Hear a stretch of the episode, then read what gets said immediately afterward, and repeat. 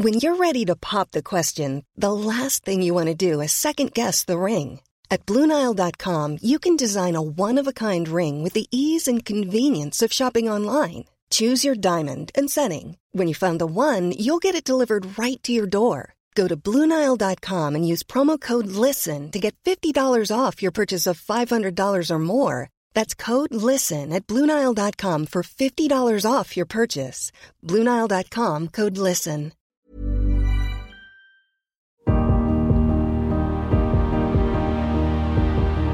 Bonjour, je suis Agathe Le Caron.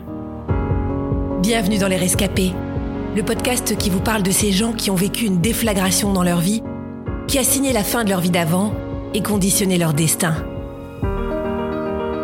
Nos témoins sont des survivants. Ils auraient pu sombrer, mais la fracture qu'ils ont vécue a parfois donné du sens à leur vie ou révélé une partie d'eux-mêmes qui serait certainement restée endormie. Aussi difficile que fut l'épreuve, ils sont parvenus à voir la vie d'un œil neuf. Parce qu'on n'a qu'une seule vie, celle qu'on vit. Parce qu'on ne peut rien contre les épreuves. Comment gérer l'après? Comment vivre cette renaissance pour qu'elle ne soit pas une petite mort? N'oubliez pas, la vie a toujours plus d'imagination que nous. Avant, j'étais une jeune femme euh, endoctrinée dans une organisation religieuse. Et depuis octobre 2009, je suis une rescapée.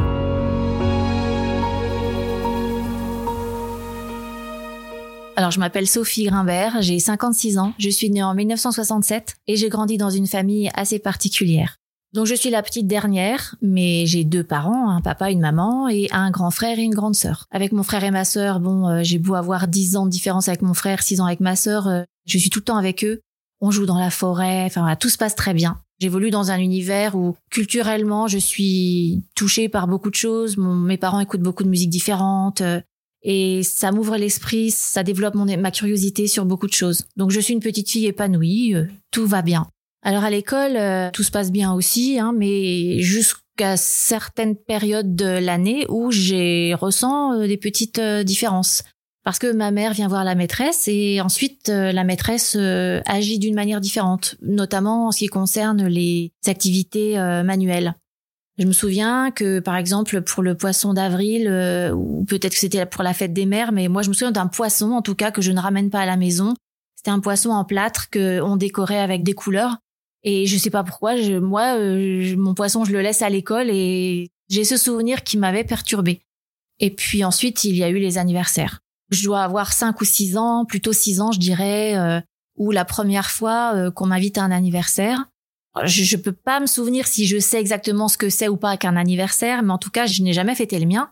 Et la première fois que je suis invitée par des, une copine qui, qui me distribue ses cartons, qui les distribue à toute la classe, moi je le donne à ma mère, et ma mère fait euh, quelque chose de très étrange. Elle va voir la maman et elle lui dit que je ne pourrais pas venir à cette fête. Elle explique pourquoi. Et c'est vrai que c'est la première fois, je dirais, euh, dans ce genre d'occasion que j'ai pris conscience que je ne faisais pas partie, j'étais pas comme les autres, j'étais une petite fille différente.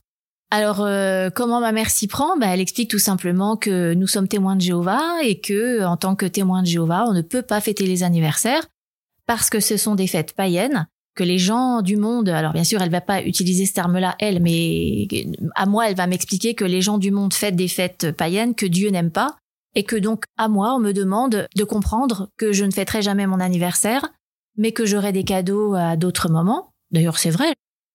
Intimement dans ma famille je ne me sens pas frustrée.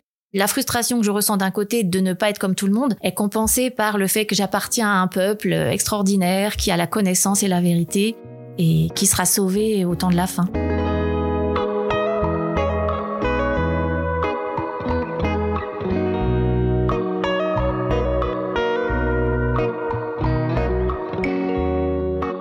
Alors, euh, je prends conscience que je fais partie d'un peuple spécial parce qu'on, depuis toute petite, depuis que je suis née, je vais, alors je me rends pas compte quand je suis née, bien sûr, mais à partir de 3-4 ans, nous nous rendons régulièrement euh, au lieu de culte qui s'appelle la salle du royaume. Et dans cette salle du royaume, euh, eh bien, je dois rester assise avec mes parents, mon frère, ma sœur, et on reste assis deux heures, on écoute les discours de la société des Watchtower, hein, euh, qui euh, est une organisation internationale. Alors, euh, bien sûr, là, quand je suis petite fille, je suis pas consciente de tout ça. Mais je sais qu'on me parle de Jéhovah, que Jéhovah c'est euh, le Dieu qui a créé l'univers, Adam et Ève. Euh, et puis il s'est passé quelque chose. Ensuite, les humains sont devenus imparfaits et on m'explique. On me parle d'un paradis terrestre où quand Dieu va rétablir son paradis sur la terre, je pourrais caresser des lions, je pourrais vivre dans un jardin extraordinaire où, il y a de la profusion en nourriture et où tout le monde vit parfait, heureux, en bonne santé et ne mourra jamais. Donc moi, je me dis, voilà, mais j'ai pas conscience du monde aussi dans lequel je vis, vraiment. Mais assez tôt, été euh, terrorisée par la mort, justement. Curieusement, euh, j'ai pas souvenir de m'épancher comme ça sur mon mode de vie à part. Je fais tout pour être une petite fille. Naturellement, je dirais, je me conduis et je ne parle pas de ma différence. Alors, je suis consciente que c'est différent, en raison déjà de, des différences dont j'entends parler aux réunions. Quand le terme les gens du monde, je sais que les gens du monde sont donc mes petits camarades, tous ceux qui ne sont pas témoins de Jéhovah font partie du monde. Ce monde est dirigé par Satan. Assez tôt, d'ailleurs je pense que c'est pour ça que je fais des cauchemars, c'est qu'assez tôt on me parle de Satan. Et je me dis qui c'est Satan? C'est le diable, alors c'est celui qui égare la terre habitée entière, c'est celui qui dirige le, le monde, c'est à cause de lui que tout le monde souffre. Donc plus je grandis, plus je suis consciente effectivement des différences, ça vient crescendo puisque Noël, effectivement, une fête que on est en vacances quand il y a Noël, mais à la rentrée des classes, tout le monde, mes petits copains et mes, mes copines disent ouais, qu'est-ce que t'as eu comme cadeau? Sous le sapin, t'as eu quoi? Alors moi, j'entends parler d'un sapin. Bon, à la télé, je vois bien qu'il y a un sapin, mais moi, j'ai jamais fêté Noël, donc je ne sais pas ce que c'est. Alors j'ai des grands-parents qui ne sont pas témoins de Jéhovah, et quand je vais chez eux, effectivement, j'ai droit aux papillotes. Il y a des décorations de Noël, il y a des guirlandes un peu partout, euh, peut-être un sapin, je me souviens plus trop d'ailleurs. Euh, je ne sais pas s'ils évitaient de mettre un sapin quand je venais chez eux. Enfin bref, en tout cas, mes grands-parents n'essayent pas d'interférer sur mes croyances, j'en ai pas le souvenir, ils essaient juste de me gâter et puis de faire en sorte que quand je viens chez eux, j'ai des vacances euh, sympathiques. Et donc les anniversaires, Pâques, dont j'ai jamais cherché des œufs dans le jardin, je me suis jamais déguisée pour carnaval, ça c'était l'horreur parce que franchement, c'était une fête, euh, tout le monde se déguisait et moi j'aurais adoré me déguiser, me maquiller en Cléopâtre, etc. En plus, j'avais beaucoup d'imagination, donc quand je voyais comment les autres étaient déguisés, je me disais ah là là, moi, moi j'aurais fait un truc super. Est-ce que c'est une souffrance? Je ne sais pas. C'est difficile à dire parce que il y a cette différence et ces explications dont on vous bourre le crâne à la salle, aux assemblées. Alors les assemblées, je vais vous en parler tout à l'heure. Vous adhérez à un mode de vie parce que vous imitez vos parents. Vos parents, ils aiment Jéhovah, vous avez des frères et sœurs à la salle, tout le monde pense comme vous. Donc en fait, les gens qui ont tort, c'est pas vous, ce sont les autres.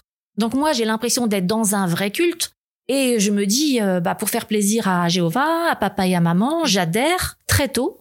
Et d'ailleurs, beaucoup d'enfants rendent témoignage aux maîtresses dès l'âge de 3 ans. C'est jamais brutal, c'est toujours beaucoup d'explications, beaucoup de mais tu sais, si on ne peut pas faire ça, c'est parce que euh, le monde est égaré par Satan. Là, Satan revient toujours. Si il y a des différences, c'est de la faute de Satan. Et il y a cette promesse de vivre dans le paradis. Et donc, on doit faire des efforts parce que c'est toujours pour demain. C'est-à-dire, c'est bientôt. Faut dire que en 1967, quand je suis née dans les années 70, on est en pleine guerre froide.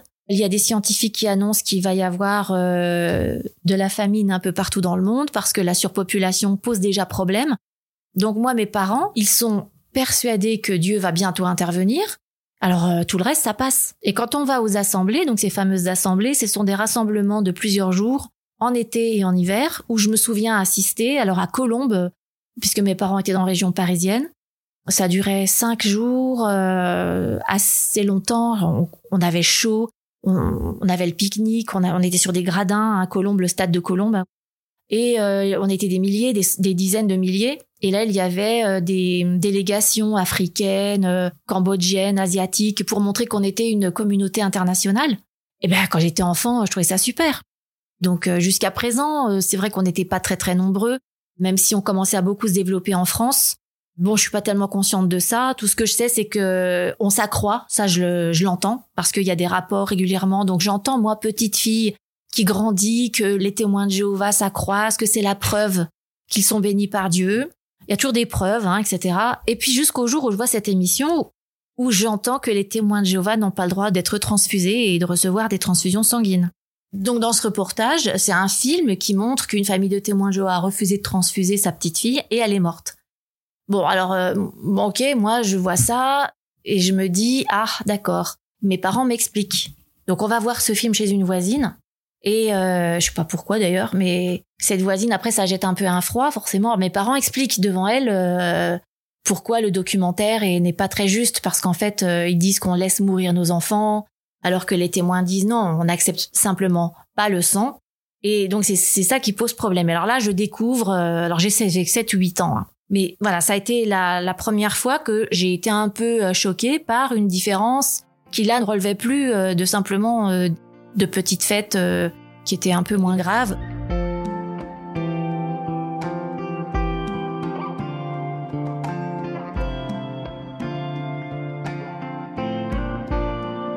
Effectivement, cette question du sang me pose question parce que je me dis que si un jour ça m'arrive, mes parents euh, n'accepteront pas de transfusion et donc je risque de mourir. Mais vient tout de suite derrière, oui, mais tu seras ressuscité par Dieu. Parce que si on est fidèle à un commandement de Dieu, eh bien, il est capable de nous ressusciter. Il est le créateur. Moi, j'ai accepté que c'est notre créateur, qu'il a créé le soleil, la lune, toutes les, les étoiles, qu'il a une toute puissance, donc je sais qu'il peut ressusciter les morts ça me pose pas de question. Donc oui, on accepte. On accepte effectivement de sacrifier notre vie présentement dans la mesure où on sait, on sait parce qu'on nous a persuadés avec une panoplie de versets bibliques que euh, Dieu va intervenir dans les affaires humaines et vous promet un paradis sur la terre. Après ça, plus je grandis, bah plus en même temps euh, j'apprends des choses à la salle du royaume qui vont euh, me formater et effectivement je grandis dans le monde. Donc régulièrement je suis en duel avec moi-même parce que j'ai une personnalité assez forte et en même temps, j'aimerais faire beaucoup de choses. Alors, ma mère, qui n'a pas eu l'occasion quand elle était plus jeune de faire certaines choses, m'inscrit à plein d'activités différentes. Donc je me sens pas lésée, sauf que ça ne dure jamais longtemps. Par exemple, elle m'inscrit à la gym euh, rythmique là euh, où on, on, doit arriver jusqu'à la compétition. Comme je suis pas mauvaise, on me dit bah tiens tu vas participer à cette compétition et là mes parents me disent ah bah non euh, la compétition ça pose un problème. Ah bon, pourquoi? Mais parce que l'esprit de compétition n'est pas bien, donc non, tu peux pas participer. Je me sens pas isolée parce que quand je suis à l'école, je suis plus témoin de Jéhovah. Pas, comment dire, c'est difficile à expliquer.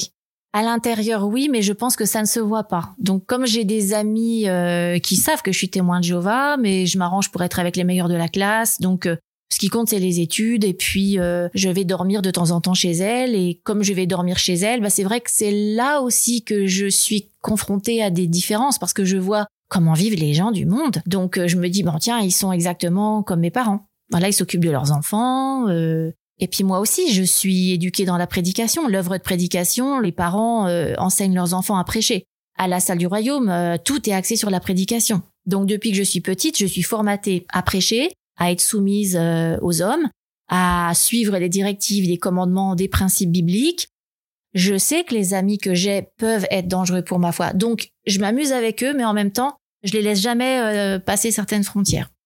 J'ai des occasions où j'aurais pu euh, participer à des choses super intéressantes et mes parents refusent. Alors, la moralité chez les témoins de Jéhovah est très élevée. Hein, on n'a pas le droit de flirter. Donc, quand je suis au collège, je dragouille, quoi je m'arrange, je, me maquille en cachette, euh, j'essaie de m'habiller avec des trucs un petit peu à la mode parce que attention, hein, euh, faut pas que les pantalons soient trop serrés, il faut euh, donc j'y vais pas en jupe plissée non plus, hein. Mais euh, je peux pas mettre de pantalon rouge, ma mère a horreur de ça, ça reste très classique. Et puis bah je me fais draguer aussi, hein, mais je, je dis bah non, mais j'explique pas pourquoi. Voilà, je rentre pas dans les détails, j'évite. Et puis après, bah, je sais que j'essaie d'aller à ma première boom. Et j'y arrive parce que je dis que je vais dormir chez une copine.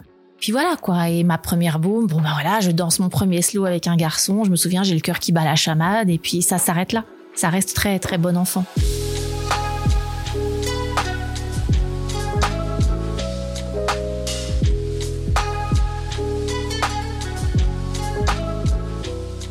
J'ai 17 ans à peine et je me retrouve en Angleterre parce que j'arrête l'école. Voilà, j'arrête l'école à 16 ans parce que euh, mes parents ont divorcé quand j'avais 10 ans en fait. Donc euh, il se passe, c'est vrai, plusieurs fois des ruptures dans ma vie.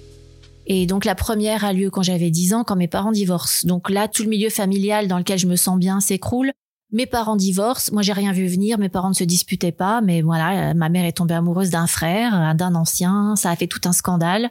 Et donc je vais vivre avec eux. Ma sœur reste avec mon père, et comme elle n'est pas très douée à l'école et qu'Armageddon arrive demain, il trouve rien de mieux que de la mettre à l'usine où elle va repasser des chemises toute la journée. Donc sa vie à elle aussi, elle bascule. Et moi, je suis toujours l'enfant gâté qui vit avec euh, maman et mon nouveau papa, qui adore les enfants, qui n'en a pas, et donc qui va beaucoup s'occuper de moi. Ça se gâte lorsque j'assiste à tout ce qui est dans le milieu témoin de Jéhovah, les comités judiciaires, l'exclusion. Ma mère et, mon beau-père sont exclus, hein, puisque forcément euh, ils divorcent. Donc euh, il s'est passé des choses avant le divorce. Et euh, ils passent devant un comité judiciaire et puis ils sont exclus. Donc quand des témoins de Jéhovah sont exclus, les autres ne peuvent plus leur parler. La famille ne peut plus leur parler. Donc c'est une coupure et une fracture sociale assez dramatique et ils doivent prouver le repentir. Donc se repentir, ça veut dire pendant un an, par exemple, euh, revenir à la salle, mais euh, vous arrivez juste euh, quand ça commence, vous partez avant la fin, si possible, pour que personne n'ait à vous croiser ni à vous saluer. Donc moi, pendant un an, je vais vivre comme ça, et maman va beaucoup pleurer parce qu'elle se sent pas bien. Donc je grandis dans tout ce micmac, et puis c'est vrai qu'en même temps de toutes ces croyances qui grandissent aussi, je grandis avec effectivement des envies et à 17 ans, donc euh, j'ai rencontré euh, mon futur mari à un mariage juste avant de partir en Angleterre. Parce que comme j'ai arrêté l'école à 16 ans, et je pense que c'est important que j'en parle, pourquoi j'arrête l'école? C'est parce que euh, bah, j'entends un discours que la meilleure chose que peuvent faire les jeunes, c'est de se lancer dans le service de pionnier, que les études, les grandes études ne servent à rien, que c'est une perte de temps, que ça peut être dangereux. Donc toujours cette peur intrinsèque qui fait que je me dis oh là là, c'est vrai que si je fais un bac, je risque peut-être on va me proposer de la drogue. Ouais, oh là là, on va te proposer de la drogue, tu vas te faire draguer, ça va être compliqué. Donc, euh, je vais quand même dans un lycée général, mais c'est tellement angoissant qu'à 16 ans, lorsque j'entends un discours bah, parler de ça, je saute sur l'occasion. Et là, mes parents me disent, oh mais non, faut pas que tu arrêtes l'école. Mais en même temps, c'est compliqué parce que j'angoisse absolument, j'ai peur de chuter. J'entends des discours qui me poussent à quitter l'école ou à faire des études courtes. Et moi, c'est hors de question que j'aille dans un lycée professionnel parce que bon, voilà, j'ai des ambitions. J'ai envie de devenir euh, avocate, euh, j'ai envie de devenir euh, soit une grande artiste. J'ai beaucoup d'ambitions en fait, et on me le reproche régulièrement. Je suis la première en art plastique dans mon collège. Je voudrais aller aux beaux arts et ma mère me dit ah, c'est hors de question. Les beaux arts c'est un lieu de dépravation. Donc à chaque fois que je veux faire quelque chose en adéquation avec moi-même, je ne peux pas. Et on me dit oui, mais voilà, Jésus a dit qu'il fallait se renier soi-même, c'est pas grave, dans le monde nouveau, tu pourras faire ce que tu veux. C'est pour ça que le, titre de mon livre, c'est Le combat pour en sortir, et c'est un enfer, parce que j'aime mes parents, j'aime ma famille, tous les gens que j'aime sont témoins de Jéhovah, c'est mon identité, et en même temps, je voudrais profiter du monde. Mais toute mon éducation m'oblige à repousser. Donc je suis effectivement dans une espèce de presque schizophrénie, euh, je veux dire, euh, pas littérale, mais figurée. Et c'est un combat permanent qui fait que effectivement, j'ai même des symptômes physiques, d'étouffement, j'ai mal dans le dos constamment, j'ai des tas de problèmes, j'ai régulièrement des aphonies, comme si euh, le, fait de je m'interdis de parler. Alors j'ai 16 ans, je quitte le lycée, je vais en Angleterre, je suis des études par correspondance pour être secrétaire, euh, voilà, secrétaire. Donc j'apprends à taper à la machine, euh, c'est tout. Et puis je vais dans une famille de témoins de Jéhovah, bien sûr, en tant que fille au père. Et puis j'ai rencontré donc un témoin de Jéhovah musicien à un mariage et je me fixe sur lui, ça devient mon mari. Et je me dis, ouf, bah, au moins j'ai trouvé un témoin de Jéhovah qui a un bac plus 2, extraordinaire parce qu'à l'époque c'était vraiment rarissime. Et en plus, il est musicien. Et à chaque fois, je me dis que finalement, euh, tout va bien. Puis comme Armageddon va, c'est pour qu'elle dans quelques années maximum, eh bien, tout va bien se passer. Donc à chaque fois, comme j'ai une nature en plus où je me dis tout doit bien se passer, je positive.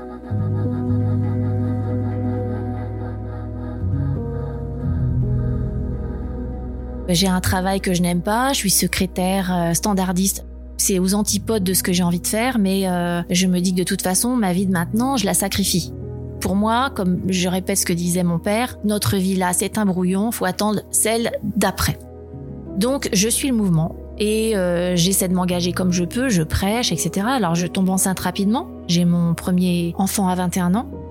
Alors, euh, je m'arrête de travailler, je veux l'élever, être une bonne maman, et donc euh, j'ai des moments magnifiques parce que je pense que c'est très important. Mais je me sens très vite frustrée.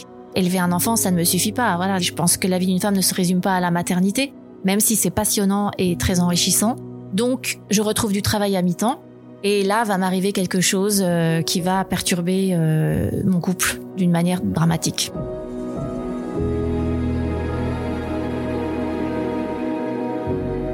Eh bien, un jour, euh, je vais en prédication euh, avec un ancien de ma congrégation que je connais depuis plusieurs années. Et euh, dans la voiture, euh, je sens qu'il se passe quelque chose. Il me dit quelque chose qui m'interpelle, il me fait un compliment, et puis euh, il y a quelque chose d'électrique dans la voiture. Hein, et puis on va faire une étude tous les deux. Donc j'ai, j'ai comment dire, quelqu'un à qui je prêche. On va passer une heure avec cette personne. On lui fait une étude biblique. Et il est en face de moi. Et il y a des moments où le regard est intense et ça me parcourt les chines. Et comme je sais qu'il m'attirait, là je comprends quelque chose. Et au retour, euh, on se parle et je le décris dans mon livre, euh, c'est là que tout bascule. La bascule, ça va être que je me dis, bon, quand je le quitte, il s'est rien passé, bien sûr. Euh, on s'est parlé de façon à ce qu'on comprenne qu'effectivement on est attiré l'un par l'autre. Mais quelle va être la suite? Quand je claque la porte de la voiture, je me dis pourvu que ça s'arrête là. Enfin, je me le dis, mais je pense pas à tout le contraire, bien sûr. Et puis le lendemain, il m'appelle au téléphone, je suis toute seule à la maison et là, on va discuter, discuter et là, c'est le torrent de choses incroyables euh, et j'ai des sentiments. Mais j'aime toujours mon mari. Je me sens en décalage au niveau maturité. Et cet homme a 12 ans de plus que moi. Il a une très bonne situation, il parle anglais couramment euh, et je me sens attirée par lui. Et là, euh, voilà. Donc, pour faire court, bah, je vais quitter mon mari. Donc, il ne se passe rien avant que je quitte la maison. Je pars en fait avec mon père qui est venu à la maison. Je ne vais pas bien du tout. Hein. Ça fait déjà deux ans que je me tape parfois la tête contre les murs. J'ai des envies de suicide euh, parce que je sens que quelque chose ne va pas dans ma vie. C'est-à-dire que je ne suis pas du tout en cohérence avec moi-même. J'entends des choses qui sont totalement euh, psychorigides pour mon esprit ouvert et je dirais rationnel. Et donc, euh, toutes ces souffrances qui s'accumulent font que je me dis que c'est mon couple qui va pas quand cette histoire m'arrive, je me dis c'est la solution. En fait, dès que j'ai une bouée de sauvetage, je, je, m'accroche.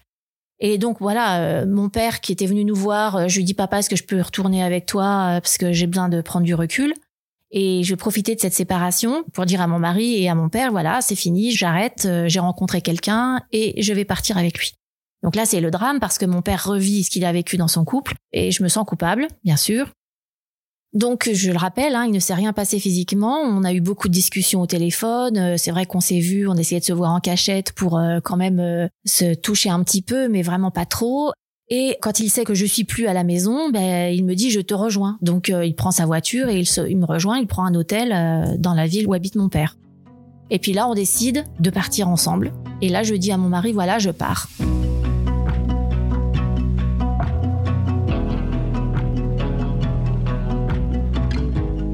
Et dans la nuit même, alors que euh, avec cet homme, on part sur la route, on fait 70 km et on s'arrête dans une ville, il avait réservé un motel. Je suis vraiment dans un état euh, très très très fatigué parce que comme je suis très entière, euh, avant de prendre cette décision et de, de refaire ce que ma mère a fait, je me sens pas droit de le faire. Donc vous voyez un petit peu dans quel état d'esprit je suis. Et d'un seul coup, alors que je dors tranquillement dans, dans les bras du, de mon nouvel amant, on va dire, on toque à la porte d'une manière violente. Mais moi, je l'entends dans mon rêve. Donc dans mon rêve, ça cogne. Et puis euh, ça cogne de plus en plus, ce qui fait que je me réveille. Et là, je vois par la fenêtre ma belle-sœur en train de rentrer euh, parce que comme c'est un motel, la fenêtre est euh, au même niveau, enfin au rez-de-chaussée. La fenêtre est entrouverte parce qu'on est en plein été et donc elle pousse la fenêtre et elle y arrive pas et moi je la vois donc je lui dis mais qu'est-ce que tu fais là? J'ai l'impression de vivre un cauchemar et euh, je sais pas si c'est moi qui ouvre ou si elle arrive finalement à ouvrir la, fenêtre. Elle rentre dans la chambre mais ça continue de taper, ce qui fait que ça tape aussi à la porte. Et là, à ce moment-là, elle, elle se dirige, elle me dit habille-toi, parce que voilà, j'ai rien sur moi. Donc j'enfile un peignoir, et là, ensuite, elle ouvre la porte. Mon mari rentre. Elle, elle prend toutes mes affaires. Elle met toutes mes affaires dans un sac. Et là, je tombe dans les pommes, c'est-à-dire que pas à 100%, mais j'ai un sifflement dans les oreilles. J'ai une chute de tension et je m'écroule sur le lit. Donc, euh, je me réveille plus ou moins dans le couloir parce que quelqu'un me porte. Bon, c'est mon mari, voilà. Ensuite, on me met dans la voiture et il y a mon frère, donc mon mari qui conduit et ma belle-sœur qui est derrière et qui me tient. Alors elle me tient euh, comme ça, j'ai l'impression que c'est plutôt pour me consoler, mais quelque part peut-être qu'elle me tient pour pas que je saute en route.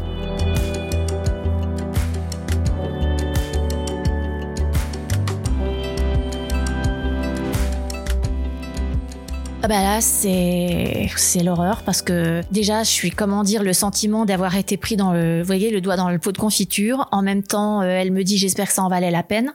Voilà, donc euh, je me prends ça dans la figure et quelque part, je me dis mais c'est incroyable quoi. Je pars, je suis partie et on vient m'enlever Et bah, l'homme avec qui je suis, lui, euh, c'est pareil, il, était complètement abasourdi. Donc euh, je, le dernier regard que j'ai porté sur lui, c'est un homme qui est assis et qui voit euh, tout ce qui se passe et qui attend juste que il sait pas quoi faire parce que moi je ne crie pas, je me débat pas, donc quelque part et peut-être qu'en me regardant il doit se dire euh, comprend pas non plus. Donc tous les deux, je pense qu'on est en état de choc. Et donc dans la voiture, bah, je, personne ne parle. Et puis ensuite, ben, on, se retrouve chez mon frère et ma belle-sœur, on monte dans l'ascenseur, et là, bah, c'est une nuit d'enfer, quoi. Parce que mon mari euh, vide ma valise, il lit les poèmes que j'avais pu envoyer, enfin tous les courriers que s'était envoyés, il rentre dans mon intimité d'une manière horrible. Je me prends une grande gifle dans la figure, euh, donc j'ai envie de sauter du douzième étage, mais il, il me lâche pas d'une semelle.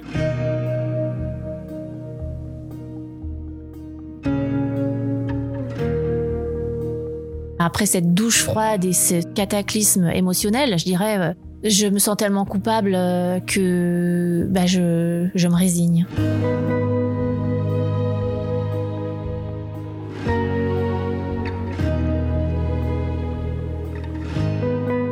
Et puis j'ai mon petit garçon aussi, donc je me dis, euh, oui, ils ont raison, c'était de la folie et je vais passer devant mon premier comité judiciaire. Alors, qu'est-ce que c'est? Eh bien, ce sont trois anciens, des hommes, hein, qui euh, ont des responsabilités dans la congrégation. Ils sont là pour diriger le troupeau. Hein, euh, donc, euh, le troupeau, c'est les petites brebis, les témoins de Jéhovah de la congrégation.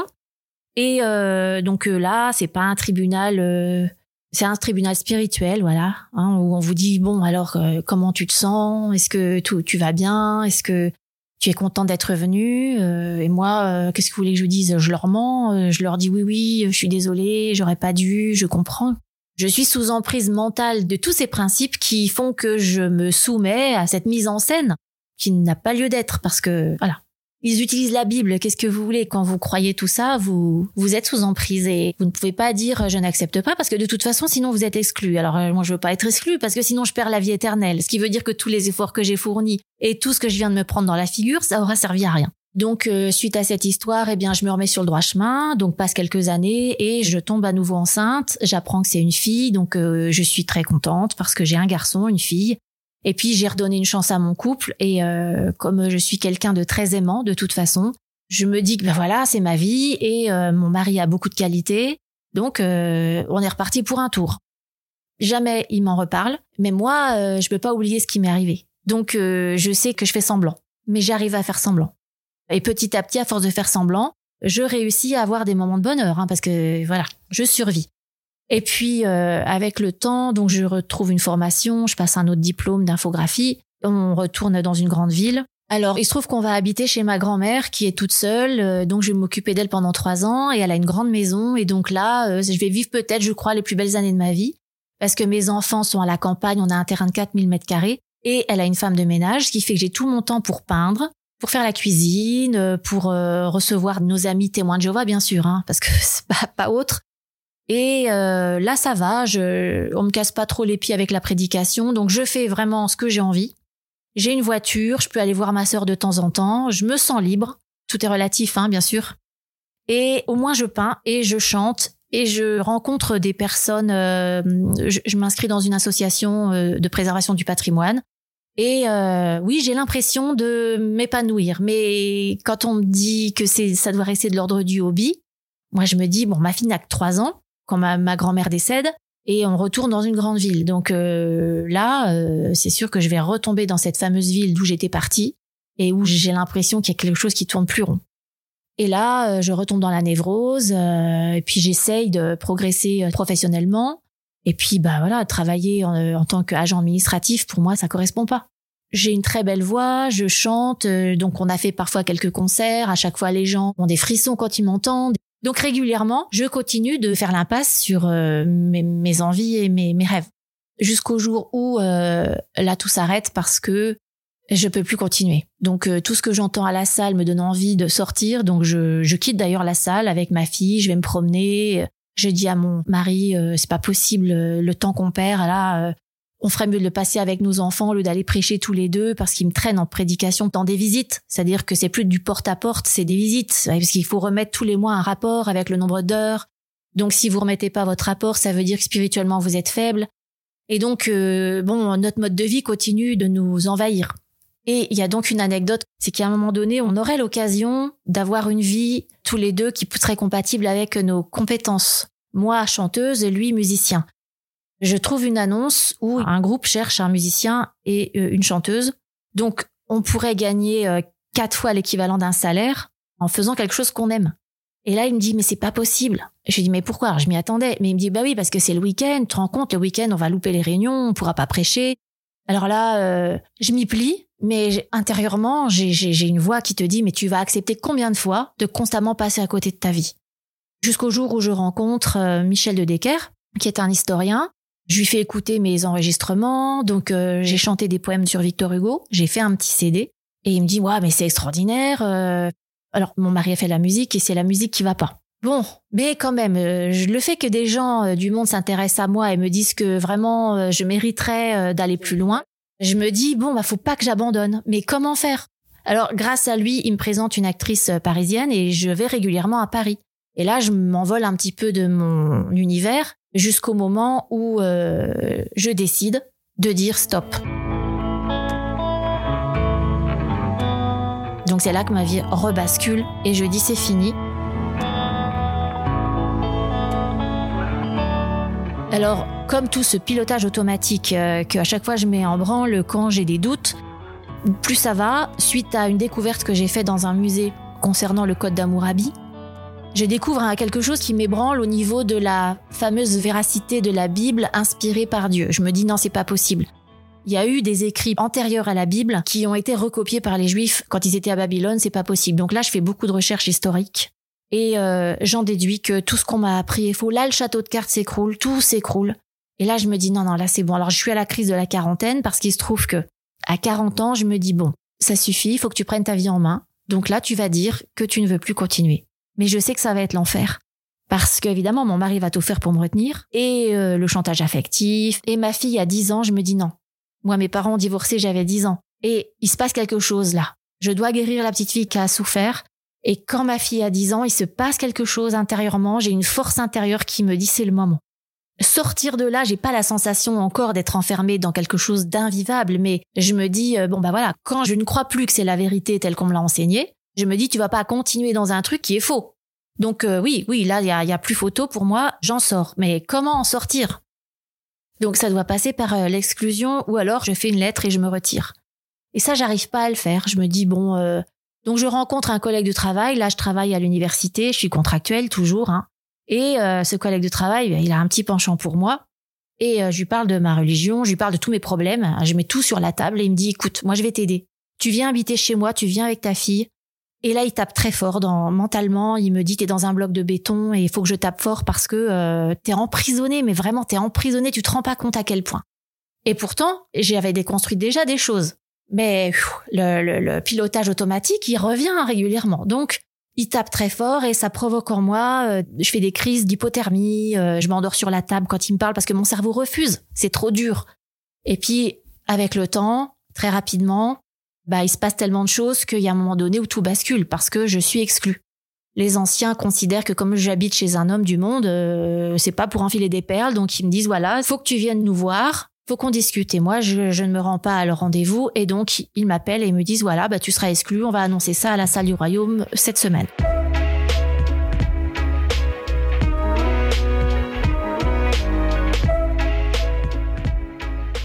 Bien sûr, il y a la moitié de moi qui dit euh, ouf, et l'autre, mon cerveau qui dit mais qu'est-ce qui se passe? C'est un second cataclysme.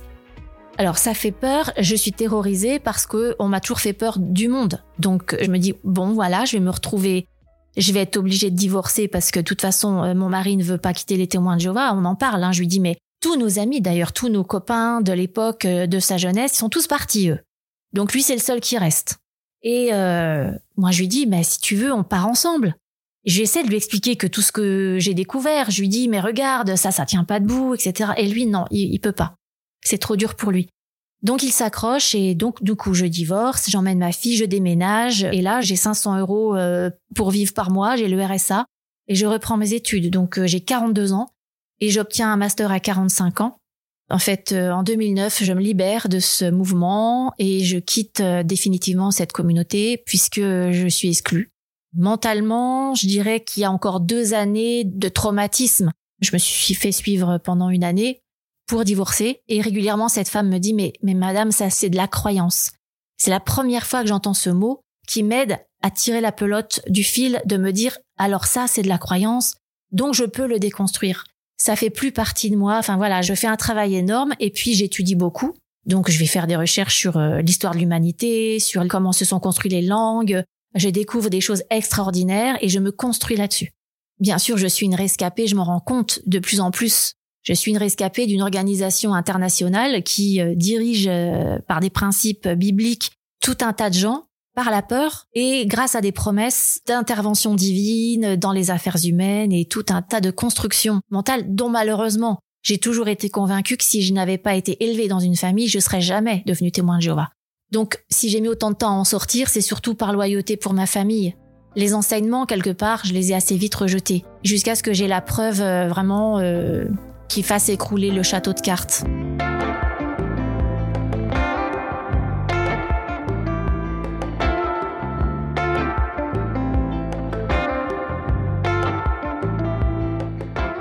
Donc j'obtiens mon premier master en 2012. Je ne trouve pas d'emploi. Donc je continue dans une espèce de précarité. Heureusement, la maison est vendue suite au divorce, donc je peux respirer. Mais je refais un deuxième master euh, dans l'information, la communication et puis euh, je trouve un travail seulement à 48 ans. Entre-temps, j'ai eu une histoire d'amour formidable avec un homme de 20 ans de plus que moi, qui parlait six langues, qui était très instruit, qui avait fait le tour du monde, qui n'est pas témoin de Jéhovah bien sûr, et qui m'a beaucoup fait grandir, qui m'a appris beaucoup de choses. Alors ma fille est avec moi, mon fils, euh, ben, lui est toujours témoin de Jéhovah, et je ne le vois plus quasiment pendant 12 années parce que euh, bon, il m'invite à son mariage, mais euh, juste à la cérémonie parce que je peux pas aller m'amuser avec les autres. Pour la photo, on me dit bon, tu viens faire la photo de famille et là on me fait sentir que c'est un privilège. Merci. Mais surtout, tu t'approches pas de la famille euh, de mon ex-mari parce que sinon, euh, ça va poser problème. Donc, euh, je dis amen à tout parce qu'en fait, moi, j'aime mon fils et d'une manière inconditionnelle. Et comme j'ai vécu des choses terribles quand mes parents ont divorcé, j'ai toujours tout fait pour qu'après le divorce, il n'ait pas à être confronté aux problèmes des adultes. Et jamais j'ai voulu lui faire sentir qu'il me manquait et que c'était pas normal. Je savais qu'il était heureux, qu'il se mariait, c'était très bien. moi, j'avais ma fille avec moi et je le voyais de temps en temps en passant quand il venait voir sa sœur. Donc c'est vrai que j'ai une nature comme ça qui fait que quand il y a des difficultés, je m'apitoie pas dessus parce que sinon c'est invivable. Donc je me disais bon bah lui, il est toujours témoin de Jéhovah, il croit ce que moi j'ai cru pendant longtemps. Peut-être qu'un jour il va se réveiller. Et puis un jour c'est arrivé. Voilà, donc c'était il y a trois ans.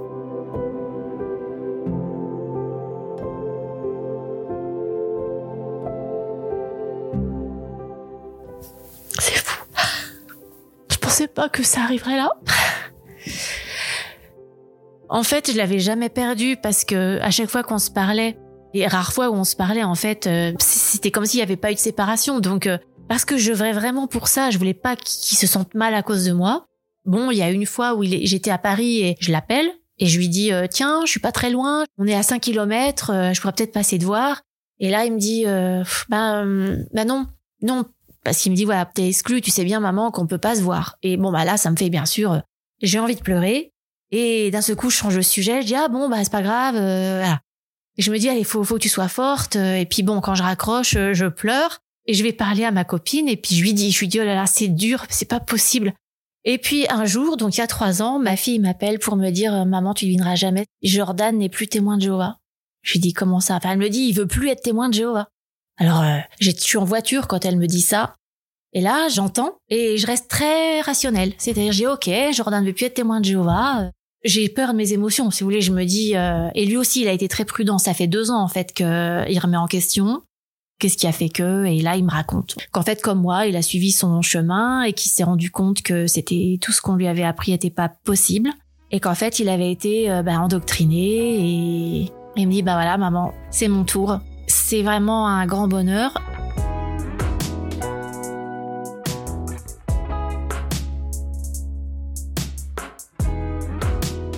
Je suis tellement forte, je m'en suis rendu compte, même quand j'étais sous emprise et endoctrinée, j'avais quand même ce petit grain de folie. Hein, peut-être que j'ai hérité de ma mère qui était une artiste aussi.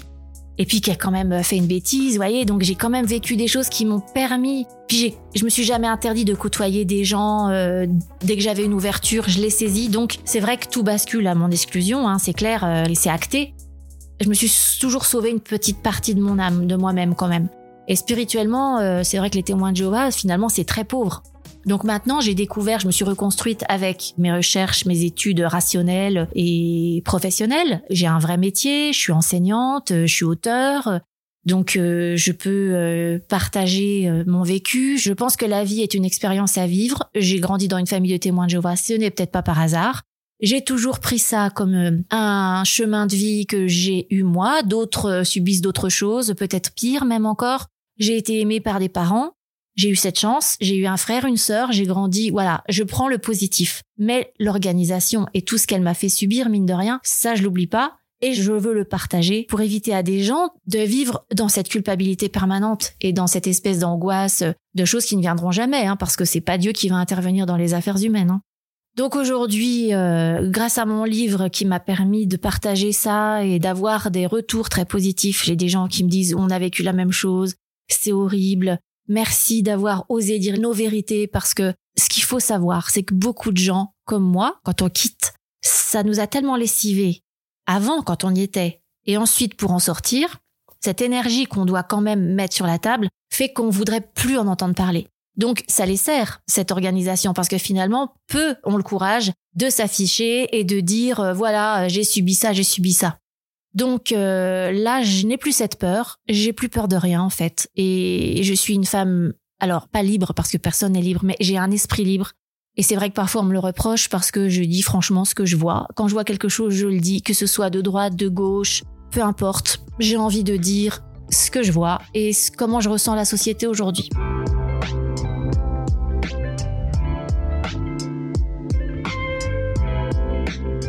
J'ai fêté mon premier anniversaire à 43 ans. Je me souviens parfaitement celui de 45 ans. Bah, j'ai souvent j'étais toute seule avec ma fille, hein, donc on se faisait un gâteau, elle me faisait les bougies, etc. Et puis le premier anniversaire de mon fils, on l'a fêté euh, l'année dernière parce que je sais que ça fait drôle.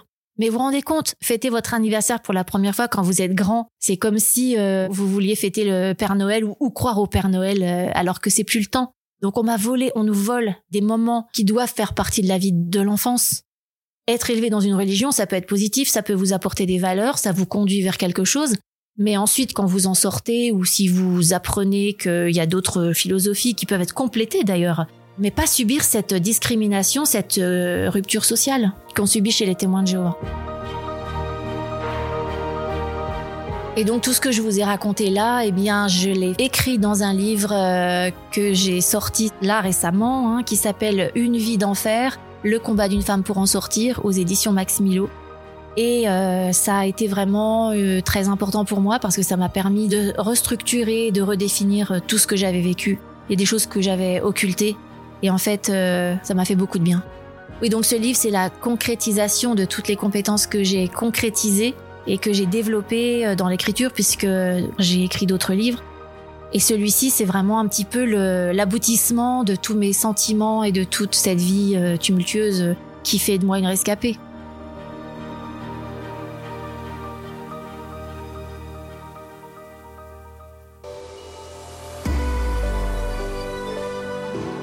Cet entretien a été réalisé par Clémentine Delagrange et monté par Stéphane Bidard.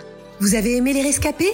Aidez-nous à nous faire connaître en nous laissant plein d'étoiles et de commentaires.